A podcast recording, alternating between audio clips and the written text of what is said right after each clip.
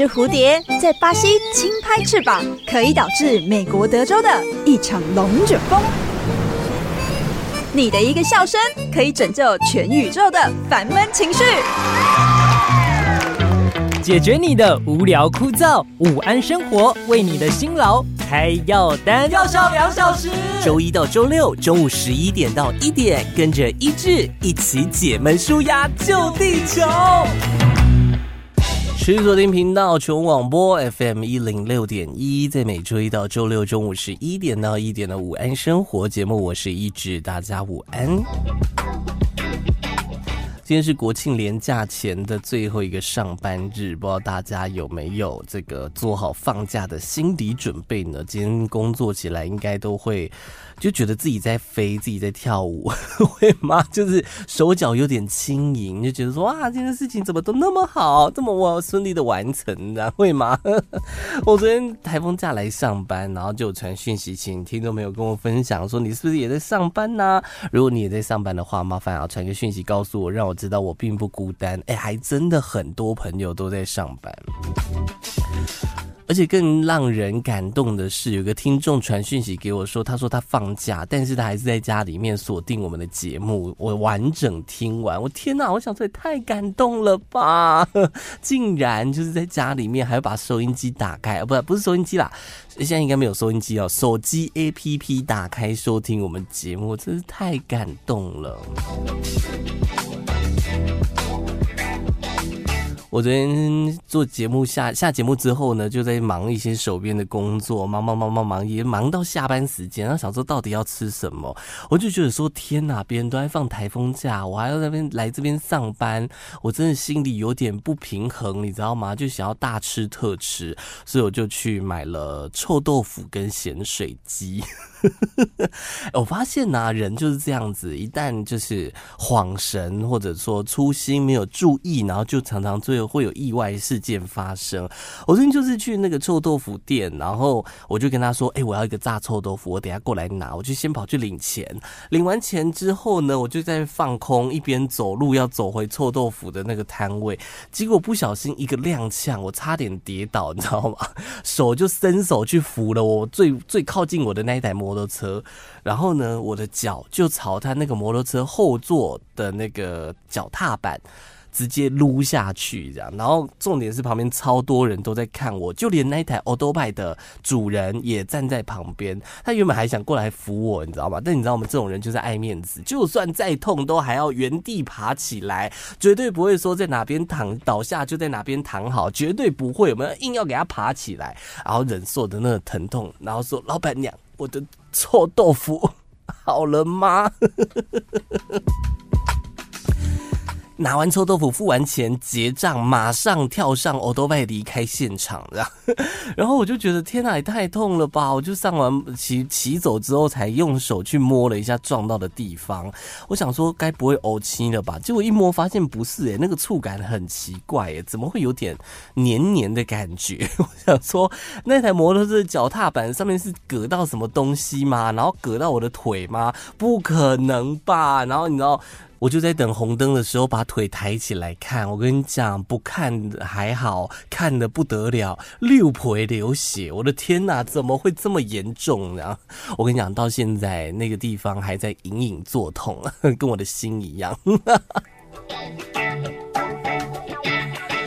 大家日常生活当中有没有发生过这种很糗的事情？就是你一个放空，然后不小心跌倒；一个放空，不小心拐到脚；或者在家里面一个放空，不小心手机就砸到脸上了。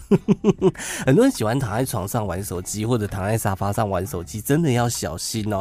医生都有在跟大家建议说：“齁，要小心哦，这个手机掉下来其实是很危险的。有多危险呢？严重的话，可能还要动手术。我那天就看到一个日本的 VTuber，他就发了一个影片，告诉大家说，千万不要躺着滑手机，躺着也不是不是侧躺还好啦，仰躺的话非常的危险哦，手机很容易砸到脸上，而且那个力量哦，地心引力抓不住你。现在的手机都越做越大，越做越重，那掉下来真的很危险诶，掉下来打到鼻子，鼻子要开刀，鼻骨断裂，也有可能掉到眼睛，视网膜会剥离，掉到嘴巴，你牙齿门牙可能。会断掉哈，就要去动手术了。像是我刚刚讲那个 VTuber，他就是掉下来砸到鼻子，然后开始流鼻血，然后血后来止住。他还想说怎么会血流这么多？后来去看医生才知道说哦，鼻骨折了，而且那个手术的难度说很高，真的要小心。而且我觉得滑手机，除了说你有可能手机会掉下来砸到我的脸之外呢，也有可能你想想说，那我侧躺就好啦。哎，不好意思哦。侧躺也是那个眼睛的视力会去伤害到，好吗？不要想说，哎呀，不要仰躺，那我侧躺就行了。哎，危险系数还是很高。那种，我跟你讲，近视那种算是我我那那叫什么慢性嘛，就是不会当下有感觉，可是你之后过一阵子越滑越一直滑一直滑，你会越滑越有感觉，就是啊，我怎么把揪不把揪不下面都跨不这样。最近依旧陷入剧荒，每次在吃饭前都不知道自己要到底要看什么。这边 Netflix 转来转去，Disney Plus 转来转去，YouTube 转来转去，就是找不到有兴趣的。我们昨天甚至点开了一出两千零五还是两千零六年的一出青春夜片，然后来看青春夜片，就是那种很无脑的校园青春爱情喜剧，然后你就知道我们有多崩溃，崩溃到早二十几年前的，而且。也是已经看过的电影，就有点像什么辣妹过招的那种电影，再把它挖出来重看一次，你就知道我们有多崩溃啊！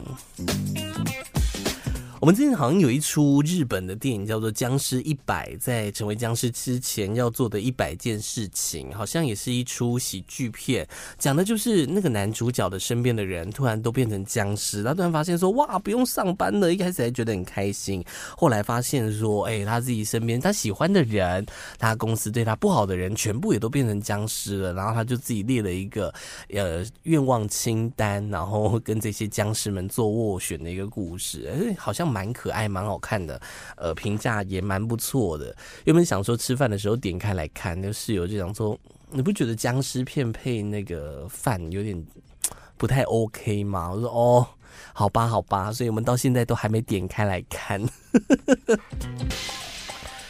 结果你知道那一天他给我点什么片吗？他点了一出纪录片来看，说什么印尼有一个毒咖啡谋杀案，你知道吗。我想说，Hello，僵尸片不能配饭，所以毒咖啡谋杀案的纪录片能够配饭就是。我也是觉得那个评判的标准有点奇怪啦。哎、不过说真的，我在看那个毒咖啡谋杀案的时候啊。它其实跟那个妈妈嘴的咖啡案件其实不太像，有点像又不太像的。我我是马上就有联想到妈妈嘴了，但是它的情节什么也都不太一样的。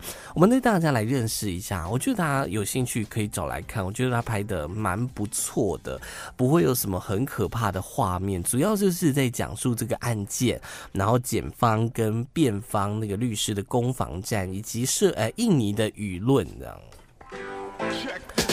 呃，事件是发生在二零一六年，呃，一个女子她被指控在她的闺蜜的咖啡当中加入了氰化钾，导致她的闺蜜刚喝了一口就说：“诶，这味道怎么怪怪的？呃，有点苦，有点难喝。”然后马上抽搐倒下，口吐白沫，就这样死掉了。警方在咖啡里面找到了氰化钾，然后又从监视器发现说：“诶，这个女子加害人被指控是是加害人的这个。”女子是提前到了那间咖啡厅去敞开，敞开完离开之后，后来又回来，然后有去动那个 shopping 的袋子，好像也有为了挡住监视器，想要偷加东西这样。然后就讲到说，这个女子疑似是不满她的这个好闺蜜，不断的在跟她讲说，你那个男朋友很坏呀，不要再跟他纠缠了，赶快分手吧。于是心生不满，痛下杀手。又有另外一个说法说，两个人其实是个呃之前是同性伴侣，然后后来可能有一些小纠纷，所以才痛下杀手这样。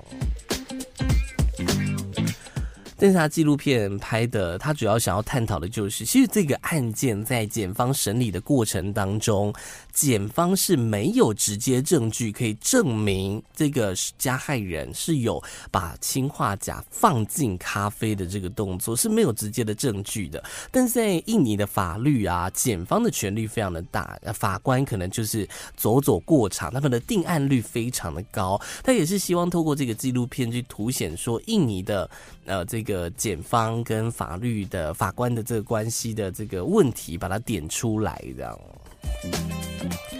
而另外一个，他也想提到的，就是有关于法庭直播这件事情。因为像这种轰动全世界的大案子啊，就像呃强尼戴普跟安伯赫德在打官司的时候，也是全世界的媒体都在关注。呃，这个毒咖啡谋杀案也是，整个印尼都在关注这个案子了，每天新闻都不断的在报道，所以也会带起这个民众的舆论哦。当中有一块讲到的，就是检方跟这个辩方法的这个律师。怎么样透过大众的舆论去影响这个案子？这样。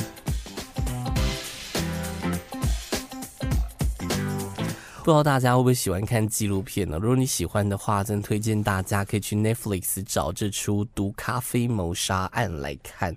我觉得，呃，内容他拍了很多我们在新闻媒体上面没有看到的东西，就是包括律师啊、受害者的爸爸啦，他们怎么样，他们怀疑的论点是什么，然后内幕又是什么，跟我们看到的新闻报道好像不是那么样的相像哦。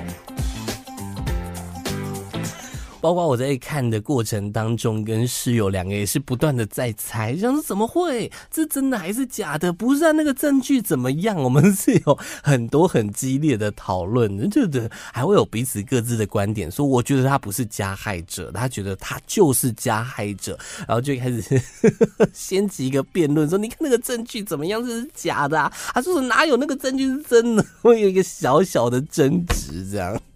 我觉得这个故事比较可爱的是，那间发生命案的地方，就是他们家的咖啡被加入氰化钾的那个呃地方，叫做奥利维亚这间餐厅。其实，在当地算是小有名气哦，不是那种默默无名的咖啡厅哦，是很多人下午都会去那边喝咖啡聊是非的一间。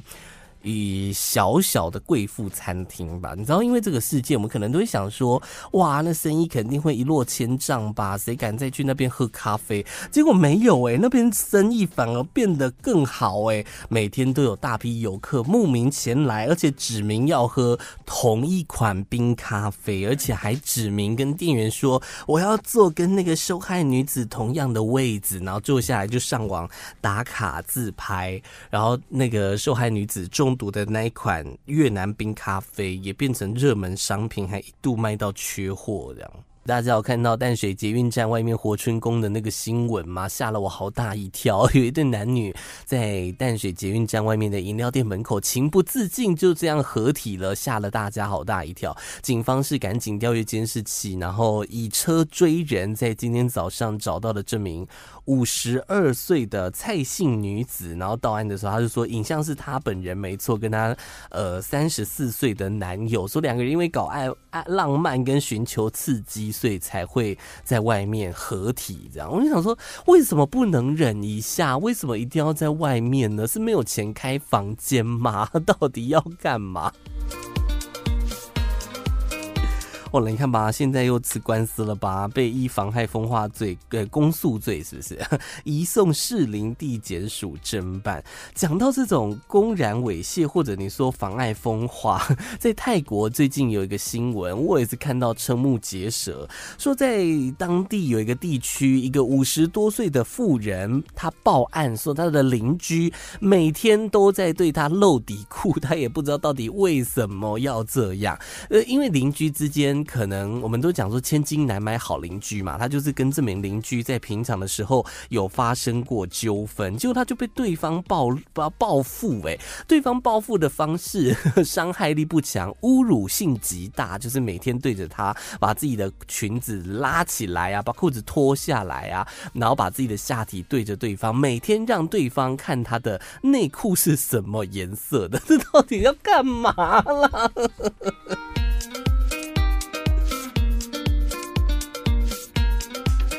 他就是有一种来互相伤害呀的这种态度，然后对他露自己的底裤，有时候会看到粉红色的，有时候看到白色的，然后后来忍无可忍就报警处理。两个人是因为有装监视器，然后产生一些纠纷呐。那个大妈邻居一直对他有敌意，他也不知道到底该怎么去对付这种露底裤的状态。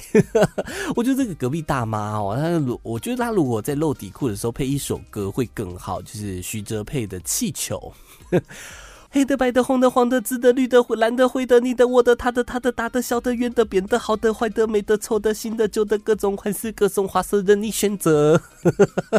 然后再露底裤，超级莫名其妙。后来警方也是哦，在在把这个大妈哦 抓起来。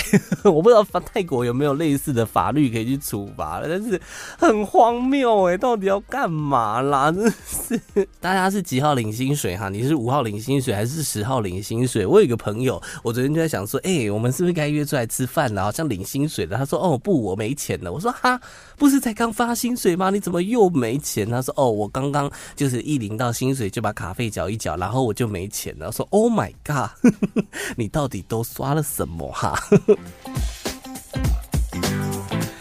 信用卡的好处其实蛮多的，有人会透过信用卡去累积点数啊，或者说分配自己的花费缴款，有的是满多少钱可以分期，那就可以呃同时拥有很多新奇的玩意儿，或者说就是不会把身边的钱马上就花光，会有临时的一一一点钱啊。但是当你遇到要缴卡费的时候，就会觉得心烦意乱的，就那个卡费的数字有的时候都会吓到。我那天看到一个网友在分享说，他就是。是都习惯先刷卡消费，不管是在餐厅、百货公司或者出国玩，哎、他会刷卡赚回馈。然后有一天，他就收到了信用卡的账单，吓了好大一跳。他说他的信用卡账单大概新台币八万多元。他说：“该不会被盗刷了吧？天哪，怎么可能啊？”然后打开，然后检查他的那个刷卡的明细哦，说：“哦，租金啊，化妆品哦，外送平台哦，衣服跟配件哦，然后算一算，他说：哦，嗯，是我自己花的，没错。”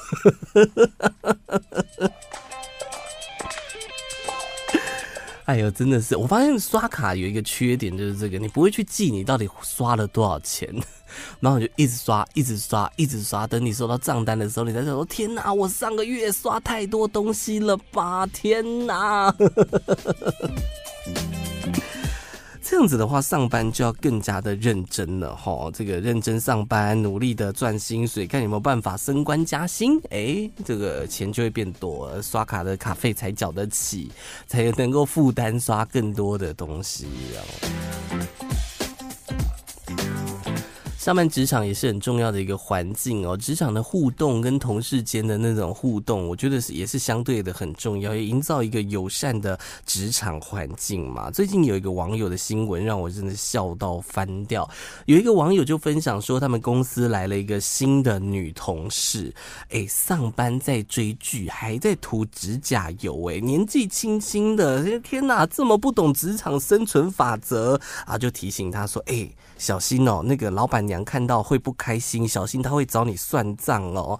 结果那个女同事新来的那个妹妹就跟她讲说：“哦，整个新公司就我薪水最低，要杂七杂八的，什么事情都要做。那她到底还想要怎么样呢？我才领这些钱，你要我做那么多事情，不合理呀，对不对？”啊哇，这个网友就吓了一跳，就想说：“天哪，现在年轻女同事。”哇，这么桀骜不羁啊！哇，整个就是这个新世代零零后的那种 整顿职场的态度，他就有点欣赏。哇天哪，也太有那种亲切感了吧？那马上就想跟他分享，说点真心话。他说话虽如此哈，你还是要小心为上啊。那个肥婆喜怒无常，脾气很不好呢。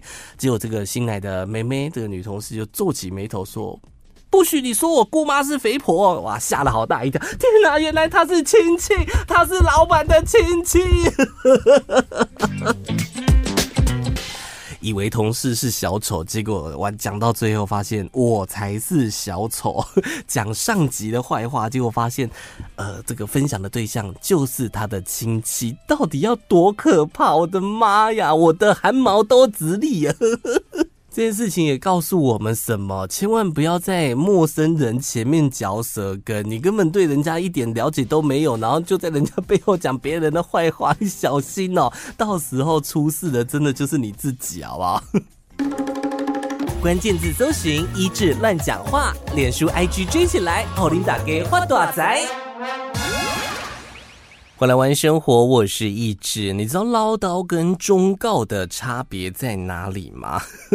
我那天看到一个电视节目，他就在问小朋友说：“你觉得唠叨跟忠告的差异？”他说：“唠叨的话莫名会让人不爽，忠告的话会让人更不爽。”哎呦，大家。应该都跟我一样是很讨厌啰嗦的人吧？一件事情讲了一遍、两遍、三遍、四遍、五遍、六遍、七遍，就觉得哦，好烦哦，好烦哦！而且尤尤其是讲的那个人，可能还会带着一个“我还尾雷猴啊，我是为你好的”那个角度。会想说不用，真的不用，我自己会思考，你给我意见就好了，不要一定要我照着你的方法去做。有的时候就会很烦。但是我们不是都有听过那句名言吗？不听老人言，快乐好几年嘛，爸爸不不听老人。言 吃亏在眼前嘛？哎、这个这个长辈们总是会有这个他们的经验谈，然后会给我们忠告，所以就会告诉你说，哎、应该要怎么做，你应该按按哪走才不会吃亏。对，我之前只吃过亏啊，我把经验分享给你啊，你就听我的准没错，这样是吗？到底不听老人言是吃亏在眼前，还是会快乐好几年呢？你觉得呢？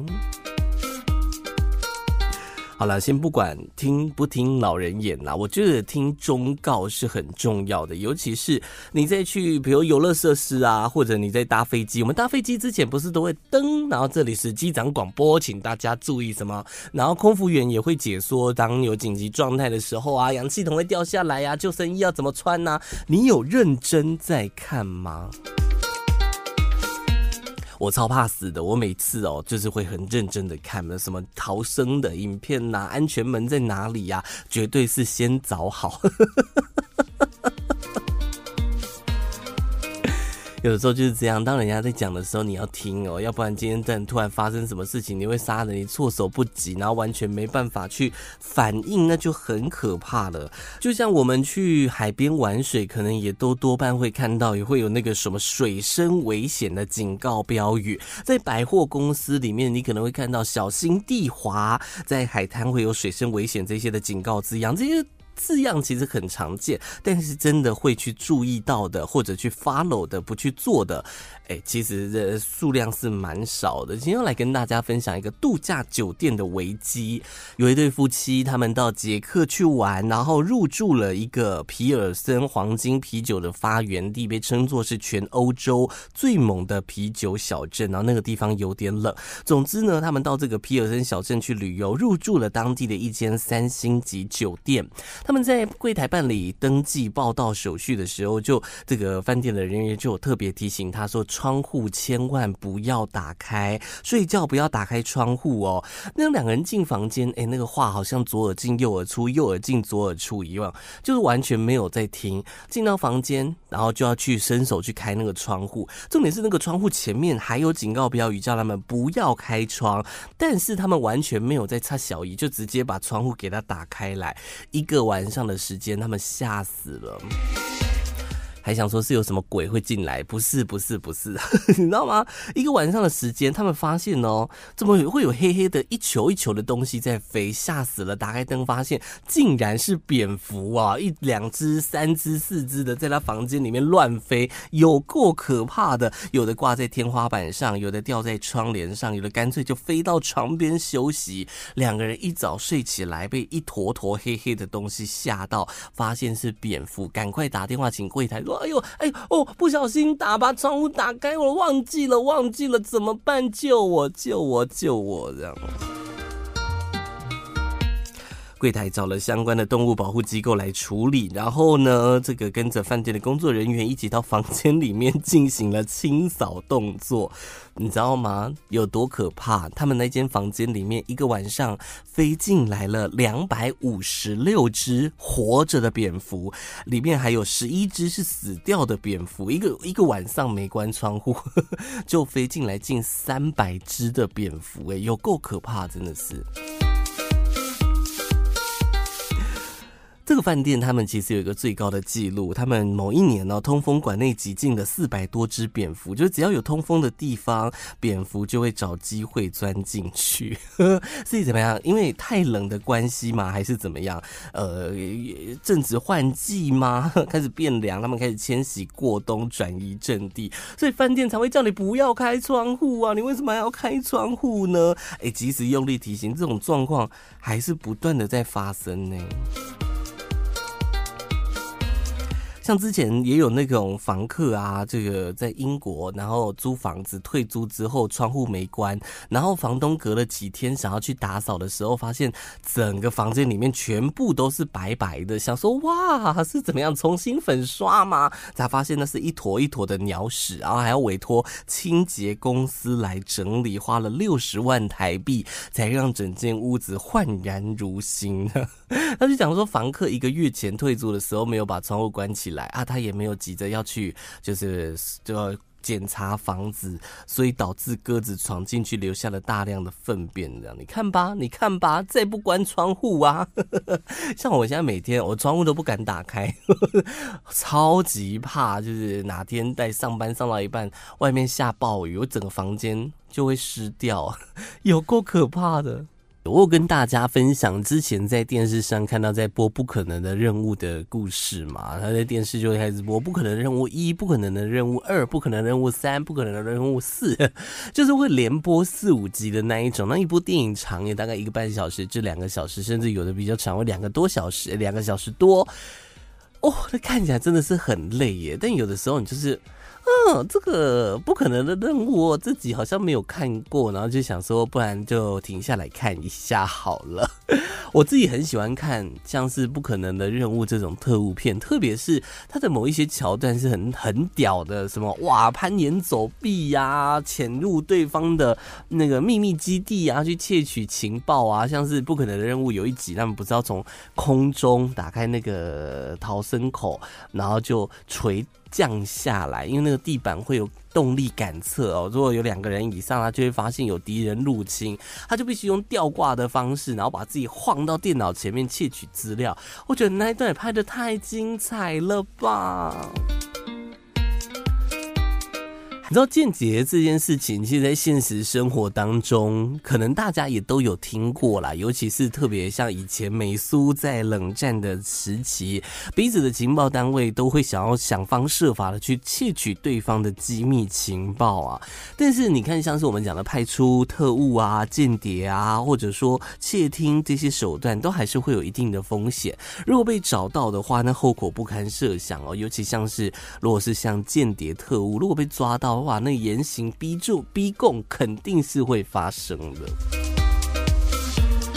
你知道这个美苏双方，他们就把歪脑筋动到身边的动物，其实不管是鸽子啊、狗啊，或者大象啊，对情报部门来说都是很好的这个间谍、优秀的情报员。就连独来独往的猫咪也是一样哦。他们那个时候甚至还有一个论调是说：你看猫咪这么可爱，猫咪闯进别人的房间哦，根本就不会被赶走，对方甚至还会想方设法的想要去接近猫咪。他们说啊。这个猫咪会是一个非常好的伪装。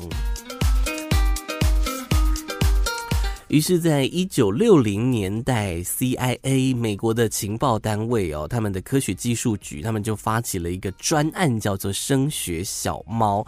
什么意思呢？他们在研究有没有办法在小猫的耳道当中、耳朵里面植入麦克风，然后在头骨里面放了无线电的发射器，然后在皮毛植入一根天线啊。他们花了这个专案哦，研究花了两千万美元的这个费。用，他们希望这只猫咪能够接近苏联驻美大使馆，甚至其他的地方，可以窃取到、录到一些机密的情报。于是，小猫就准备展开它的第一次任务。它的第一个任务呢，是被安排在华盛顿特区里面的苏联驻美大使馆，然后呢，是要去窃听在外面坐在椅子上面聊天的两个人。不行，我觉得我需要换一个衬月，这样不够紧张，不够刺激。这个小猫准备展开它的第一次任务，CIA 的人呢就把小猫哦，在那两名男子的对接，把它放了出去，希望那个小猫就赶快朝着他们走去，去去，就是那边往他那边走，然后想要去录一些鬼东西。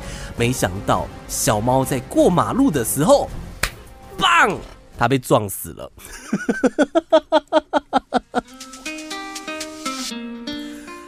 这时候，从旁边冲出来一辆计程车，直接把小猫棒一个给它撞飞，然后小猫就死了。两千万美元就这样没了。这么荒谬的故事，你们确定没有把那个计程车司机抓起来严刑拷问一下吗？说不定他是苏联派到 CIA 里面的间谍，他都知道那只小猫要去窃听，所以才开计程车把它撞死，很有可能哎、欸，如果不抓起来严刑逼供拷打一下。如果你今天资金真的非常的充足，不用管说要花多少钱，花多少钱都没关系。然后要让你出国去玩，你会去哪里玩呢？会不会想要来去沙漠看一下？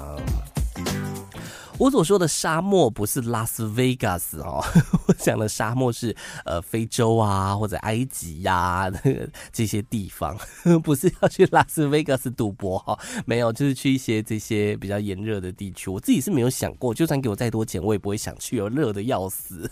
我这个就是怕冷又怕热，我就是不喜欢流汗，怎么样？尽管如此，我的 YouTube 频道之前有一阵子就是很爱推播给我这种影片哦，就是会有那种呃探险家旅游的部落客啊，就自己只身前往，比如去非洲、去埃及，然后就会拍摄在当地遇到的情形，包括去看金字塔、呃狮身人面像啊长什么样子，然后现场门票怎么买，住宿怎么住，然后现场的民众啊他们热不热情啊，沟通怎么沟通啊，甚至还会拍摄他遇到的一些。就是开计程车的诈骗犯，就是骗钱、黑你的钱，然后或者跟那边跟你要钱等等的。当然也会进到这个金字塔里面去。你会想要进金字塔去看看吗？金字塔到底是怎么盖成的呢？该不会是外星人盖的吧？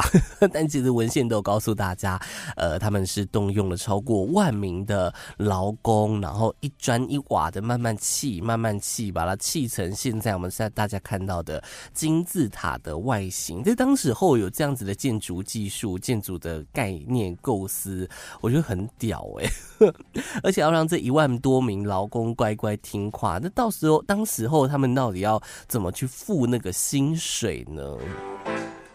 应该也没有，就是说所谓的货币这件事情吧。你知道最近有研究学者就发现啊，古埃及人他们在建造金字塔，他们付酬劳的方式是用啤酒去支付哦。苗仔溃烂，好，没有啦。历史学家就说，在当时候的啤酒。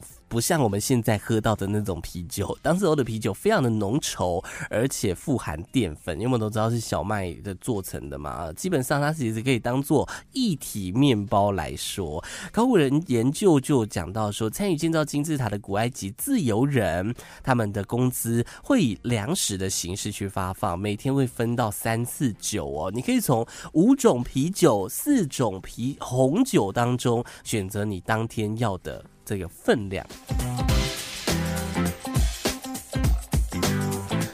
我们刚刚讲的是自由人，不是奴隶，没有错。金字塔建造者不是奴隶。考古学家的研究就讲到说，他们可能是从农场被招募过去的劳工，所以他们其实是有薪水可以领的。而这些工人呢，有专门的员工宿舍，包吃包住，定时食用附近农场送来的优质牛肉，必须要吧？总是要吃好，你体力才会好，才有那个力量去盖那个金字塔。而且就连身上穿的衣服啊，都是由法老提供的。高品质的伙食待遇，加上对法老的忠诚，吸引的工人主动投入这个建筑项目，而且是盖法老的这个坟墓，哎，很屌，对不对？所以就很认真的盖的。他们每三个月轮班一次，一座金字塔大概要花一万名员工盖三十年的时间。呃，考古学家也有发现哦，这一万名工人每天会吃掉二十一头牛跟二十三只羊。每一天，every day。 其实建造金字塔也不是说一件很简单的事嘛。你说，你看，他都讲说一万名员工要盖三十年的时间呢。后来他们就去呃发现了出土的骨骼，他们就证据就发现说，工人在劳动的时候其实压力也蛮大的，有罹患关节炎的迹象，而且断层也扫描也说，这些工人普遍寿命比较短，健康状况不佳，很可能是因为他们从事的这份工作非常的艰苦，非常的劳累。不过这些劳工因为都是来自上埃及跟三角洲地区的贫困家庭，就是至少我能够有一份工作可以吃得饱，我就觉得很开心了，对不对？所以他们也义无反顾的投入这份工作，而且这份工作其实是蛮尊重的，蛮受到尊敬的。如果你在搭建的过程当中不幸殉职的话，法老还会就是让你呃很体面的葬在他附近的坟墓里面。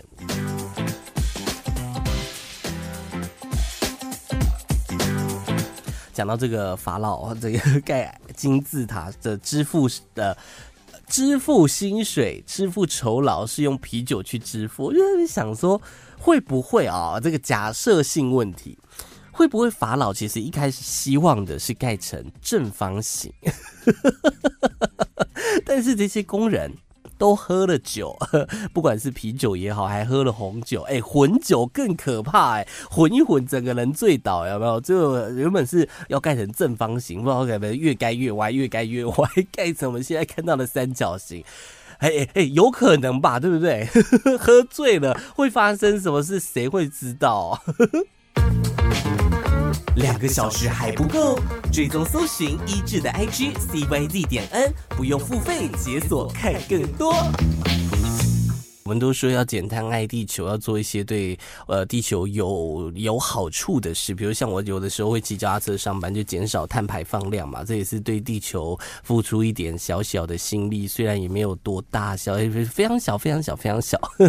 大家还记不记得在瑞典有一个环保少女叫做童贝里，她曾经做过一个创举，就是呼吁大家，就是号召大家一起罢课，为了气候罢课，要求大家就是正式。气候变迁的这个议题，甚至在哪一年呢、二零一九嘛的气候变迁大会上面。好生气，好生气的指控说：“How dare you！你们这些大人，你们怎么敢这样对我们的地球？”哦，发出指控，然后瞬间那个名气就升上来，整个大拉高，就被称作叫做环保少女同贝里哦。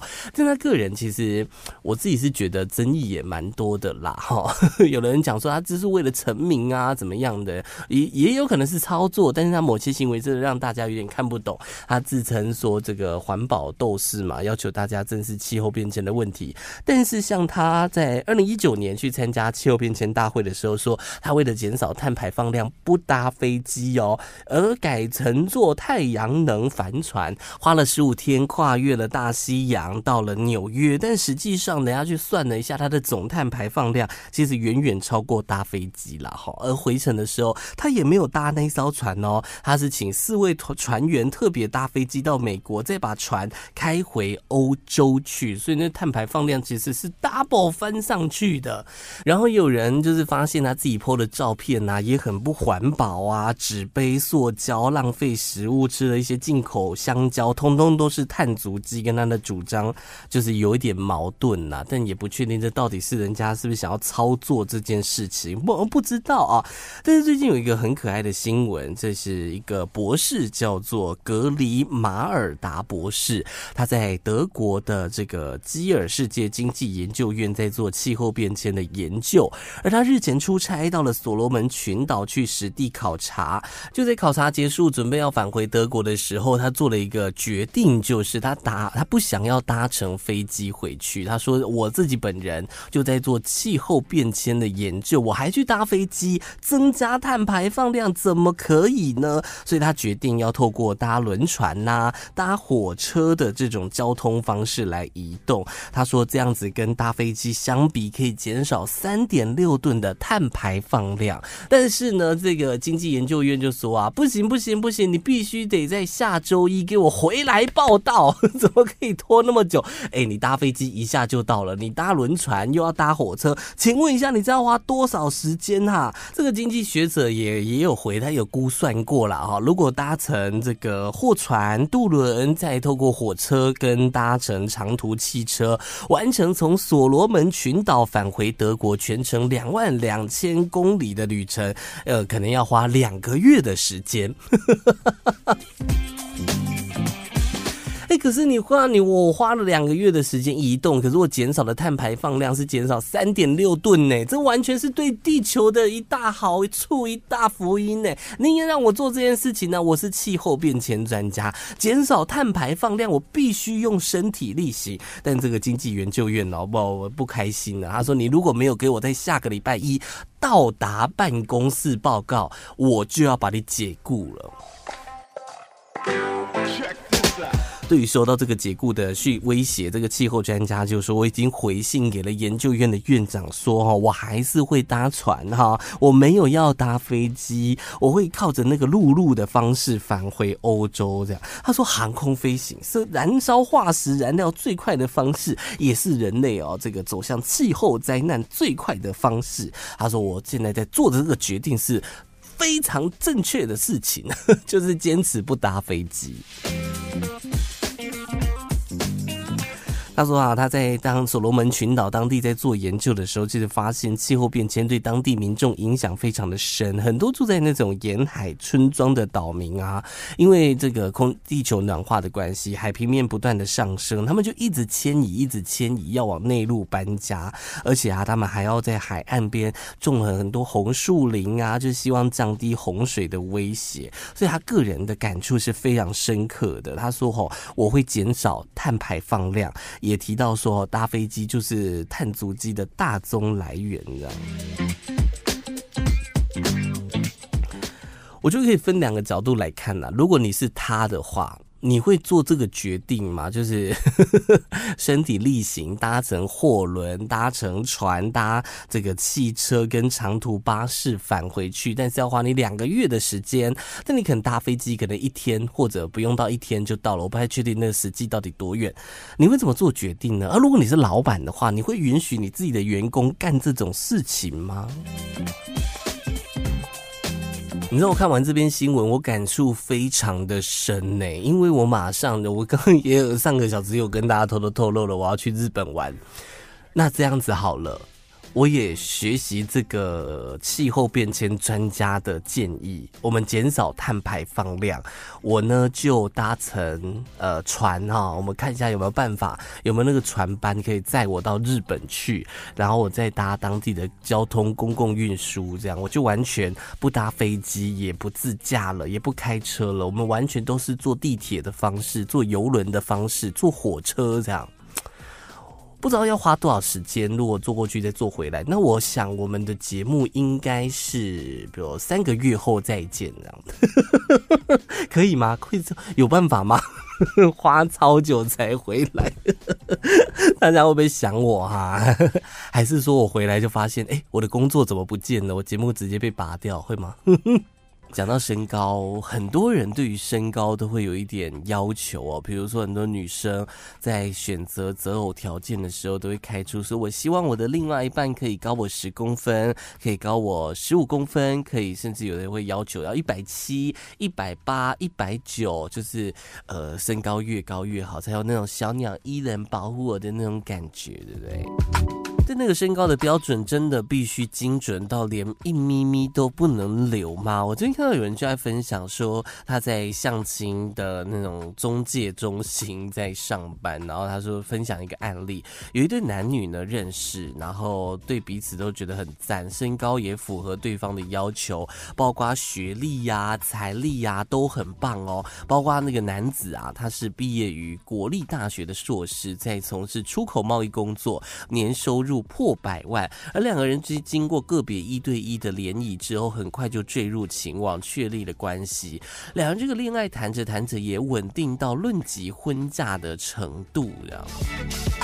而就让中心以为又促成一对佳偶的时候，有一天两个人到垦丁去玩。要下水去玩水嘛，你肯定要脱鞋子啊！结果没想到男生把鞋子脱下来之后，女方突然对他的身高抱有疑虑，要求说：“哎，你要不要量一下你的身高？你的身高到底是几公分呢？”